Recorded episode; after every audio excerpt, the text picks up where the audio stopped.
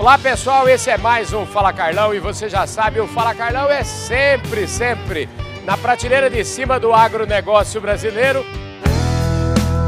Podcast Fala Carlão. Continuamos aqui a nossa saga na cobertura total da, do Show Rural Copavel aqui em Cascavel. Hoje um calor imenso aqui, um dia maravilhoso.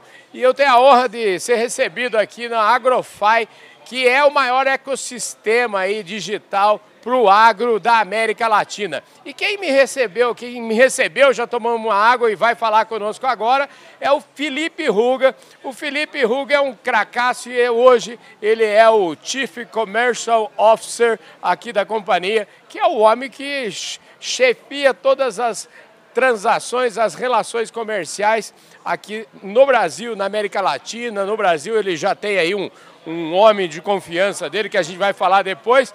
Mas, querido, obrigado pela sua presença aqui no programa e obrigado por nos receber aqui na sua casa, né? Eu que agradeço. Ah, em nome da Agrofy também agradeço aí a presença né, de ti, Carlão, para fazer essa entrevista. A audiência também, obrigado.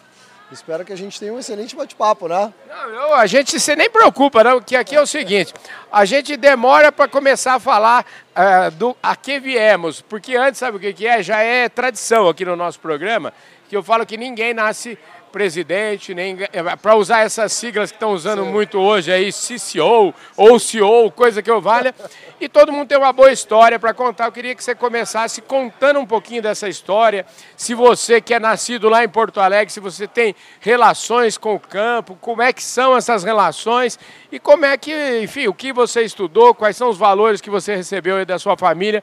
Começa por aí. Legal, bacana. Uh, eu uh, não vim do agro, né, então acho que isso é uma coisa legal, ter algumas relações. Uh, sempre me identifiquei, mas o meu background, meu chão é a parte digital. Né? eu comecei trabalhando numa concessionária, concessionária da minha família, né, Unidos Volkswagen, lá de Porto Alegre, talvez alguns de vocês conheçam. Nasci dentro de uma concessionária né, e tive o prazer de aplicar alguns conhecimentos que eu aprendi na faculdade de marketing, administração e marketing na SPM, lá. Né? E ali que começou realmente o meu gosto, minha, uh, enfim, esse, esse desafio, né? que é poder encantar os clientes, entender o que, que os clientes querem e, obviamente, evoluindo né? dentro do contexto, uh, trazer isso para o marketing digital, uma vez que já faz um tempinho que eu trabalhava na concessionária, isso estava aflorando. Né? As pessoas elas começavam a não ir tanto na loja e começavam a engatinhar aí nas buscas digitais. Né? Esse negócio das buscas digitais, eu, eu tenho a impressão o seguinte, quando o cara entra numa concessionária, o vendedor da concessionária tem que se sentir super honrado, porque a chance dele fazer a venda é muito grande, né? Porque o cara entrou ali,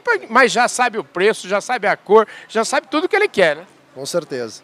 Uh, na minha época, né, quando eu trabalhei na concessionária, uh, ainda era aquele povo, né, mundaréu que ia, mas hoje realmente mudou completamente, uh, faz parte do conselho lá, e de fato as pessoas que entram, elas vão realmente para comprar, e elas sabem até mais do que o próprio vendedor, né, porque elas vão bem muito preparadas, né.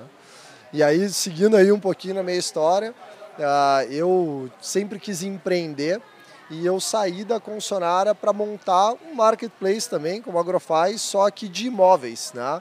Na época, as buscas por imóveis estavam começando a se transformar, as pessoas estavam deixando de só fazer visitas, visitas, né, para começar a pesquisar mais na internet, e não tinha um bom local. E aí eu criei a minha empresa e eu tive um certo sucesso, mais de 3 milhões de imóveis anunciados no Brasil inteiro, e eu vendi essa empresa para uma agência de marketing digital especializada no segmento automotivo, né, no qual continuei essa minha jornada. Olha, então, deixa eu te falar uma coisa, só para te elogiar, na verdade, porque assim, eu falo, eu tenho 35 anos com a mesma empresa. Ah. Eu, eu fico vendo essa turma como você, que são super é, empreendedores, que já venderam a empresa, eu, eu fico com uma. Eu fico com. Vamos dizer, eu tenho uma admiração por quem constrói um negócio e vende o um negócio. Porque na hora de vender, também deve. Assim, não sei se você, no seu caso, a decisão de vender é um ato um pouco difícil, não é? Não? É, é, é, é o teu filho, né? É. Tu, tu, criou, tu botou tempo, tu botou energia, dedicação, paixão e obviamente que tu fazer um negócio requer também um, um controle emocional muito grande, né? Não é só a parte financeira. Uhum. Uh, então realmente é, foi um momento especial para mim. Mas é, é muito legal uh, hoje, né? Olhando todo esse meu background, ver que Lá quando eu comecei a trabalhar com a digitalização do mercado imobiliário, né, eu realmente peguei bem o início. Né? As pessoas elas estavam na rua né, e elas queriam uma facilidade para começar a buscar imóveis. E a gente cumpriu isso. Né? Quando as coisas estavam estáveis, né, talvez aí um pouco uh, da mística do destino, né, eu vendia minha empresa para essa agência de marketing digital que estava começando a digitalizar o segmento automotivo. Né? Hoje essa agência é uma das maiores uh, do segmento automotivo da, da América Latina e eles estavam bem nesse início também. Então foi muito interessante porque eu participei de uma digitalização do segmento imobiliário, saí, fui para a digitalização do segmento automotivo, ajudei, uh, digo, bastante né, nisso, não só no Brasil, mas em outros países também.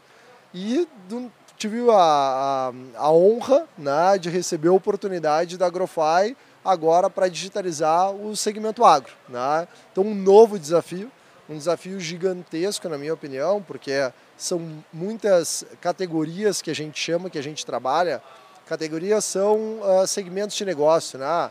Maquinárias, insumos, infraestrutura, energia. E cada uma dessas categorias está num estágio diferente de, de digitalização. Né? E isso faz com que a complexidade seja ainda maior. Pois é, eu, eu ontem dei uma navegando no, no, site de vocês, assim, dá para perceber claramente, eu, eu faço uma analogia, ele é um shopping center, né? Você tem ali uma gama grande de fornecedores e claro, como todo shopping center, quanto mais opção o produtor tiver, quanto mais opção o cliente, o consumidor tiver, melhor, né? Com certeza. Acho que tu traduziu, Carlão, da maneira mais perfeita e simples possível. Né? A Agrofy é um grande shopping center. E de fato, a gente tem um público, né? são quase um milhão de pessoas todos os meses buscando produtos, na sua grande maioria produtores rurais, né? E isso faz com que a gente seja hoje a referência do mercado. Tá? Porque a gente chegou num ponto, Carlão, que isso é importante, que a gente tem uh, quase todas as principais marcas das categorias hoje do segmento agro. Tá? Então, quando um produtor ele precisa buscar alguma coisa, ele precisa fazer uma cotação, ele tem muita facilidade na Agrofy porque ele encontra muitas ofertas específicas do segmento. Né? Então, até faço um desafio aí para o público. Né? Se vocês procurarem no Google, por exemplo, ah, digita aí trator, trator usado, né, uma plantadeira, uma colheitadeira, enfim, vocês vão ver que a gente aparece nas primeiras opções de busca. Por quê? Porque o Google ele entende que nós hoje somos a referência nesse segmento e quando tu clica nesse, nessa busca, vocês vão ver que vocês vão encontrar uh, exatamente o que vocês estão buscando. Claro, um monte de filtros, vocês podem refinar a busca de vocês, né? mas isso é interessante. Por que, que eu estou comentando isso? Tá? Só para pegar um segundinho. Uh, porque quando vocês vão, né, o, o produtor, a um outro portal, né, portais até maiores que a, que a própria Agrofy, mas que são generalistas, ou seja, que atendem tudo, consumo massivo, né? eu estou falando de celular, de TV, enfim, essas coisas, e as pessoas tentam buscar coisas do agro, aí tem uma certa dificuldade, porque não tem isso bem organizado. Então, qual que é o papel da Agrofy quando a gente fala de digitalização? Né? É a gente conseguir organizar né, e catalogar os produtos dessas empresas de uma maneira que seja muito simples, fácil e objetiva para que o produtor não perca muito tempo fazendo e achando os produtos que eles precisam. Tá? Deixa eu pegar um gancho aí falando o seguinte: é, a, a Agrofy nasceu na Argentina. Eu queria é, partir desse pressuposto, nós estamos no Brasil, que é o país, eu, eu, tenho certeza absoluta, o país mais relevante do agronegócio no mundo, né? É, o mundo precisa muito do Brasil é, para se alimentar. Então, é, como é que foi? Me conta um pouquinho da história, como é que nasceu o Agrofy na Argentina, e eu sei que na Argentina, eu, eu acho que ela já se tornou muito mais relevante ainda do que vocês são aqui no Brasil, e quais são as expectativas de crescimento, não só para o Brasil, mas também para os outros países da América Latina? Legal, uh, excelente pergunta, acho que muitas pessoas ainda não conhecem a história, né? Uhum. A Agrofy, a história da Agrofy começou em 99. Né? Uau! 99 é legal, hein? 99. Uh, o Maxi Landren, né, que é o CEO da, da Agrofy, e o Alejandro, uh, eles começaram a história da Agrofy com uma empresa chamada Fio, que se chama Futuros e Opções, né, lá em 99. E eles tinham uma ideia de montar um marketplace. Só que eles estavam um pouco adiantados do tempo, né? 99, montar o marketplace do agro era um desafio. E eles criaram né, esse marketplace que acabou se transformando numa corretora de grãos. Né? E que hoje é uma das maiores ou a maior corretora de grãos da Argentina. Essa corretora ela foi comprada né, por um grupo, pela Cresud, que faz parte do grupo IRSA, que é um grande conglomerado aí com diversas empresas né, relacionadas ao agro. E em 2015 uh, foi feita uma spin-off, né? Que spin-off é pegar uma empresa né, e criar uma nova empresa a partir de um grupo. Uma costela, feito a tiraram a costelinha, exato. Costela. Tiraram a costelinha lá e fizeram a, a Agrofy. Né? E a Agrofy, nessa transição, uh, o Maxi ficou de CEO e o Alejandro de presidente. Né? O Alejandro ele é o CEO da FIO, né? ele continua nas operações lá da FIO. E começou na Argentina e muito rápido, né, de forma surpreendente, eles atingiram o principal marketplace da Argentina, isso foi, isso foi em 2017, né? ou seja, lançou em 2015, 2017 já era o maior marketplace da Argentina, já tinham levantado né, duas rodadas de investimento, 2019, nova rodada de investimento, vamos abrir o Brasil e outros países. E aí que começou a história do Brasil. Né? O Brasil começou crescendo, só que veio a pandemia. Né? Então todo mundo sabe, né? um momento muito complicado, né? enfim, de maneira pessoal e econômica né? para tantas pessoas.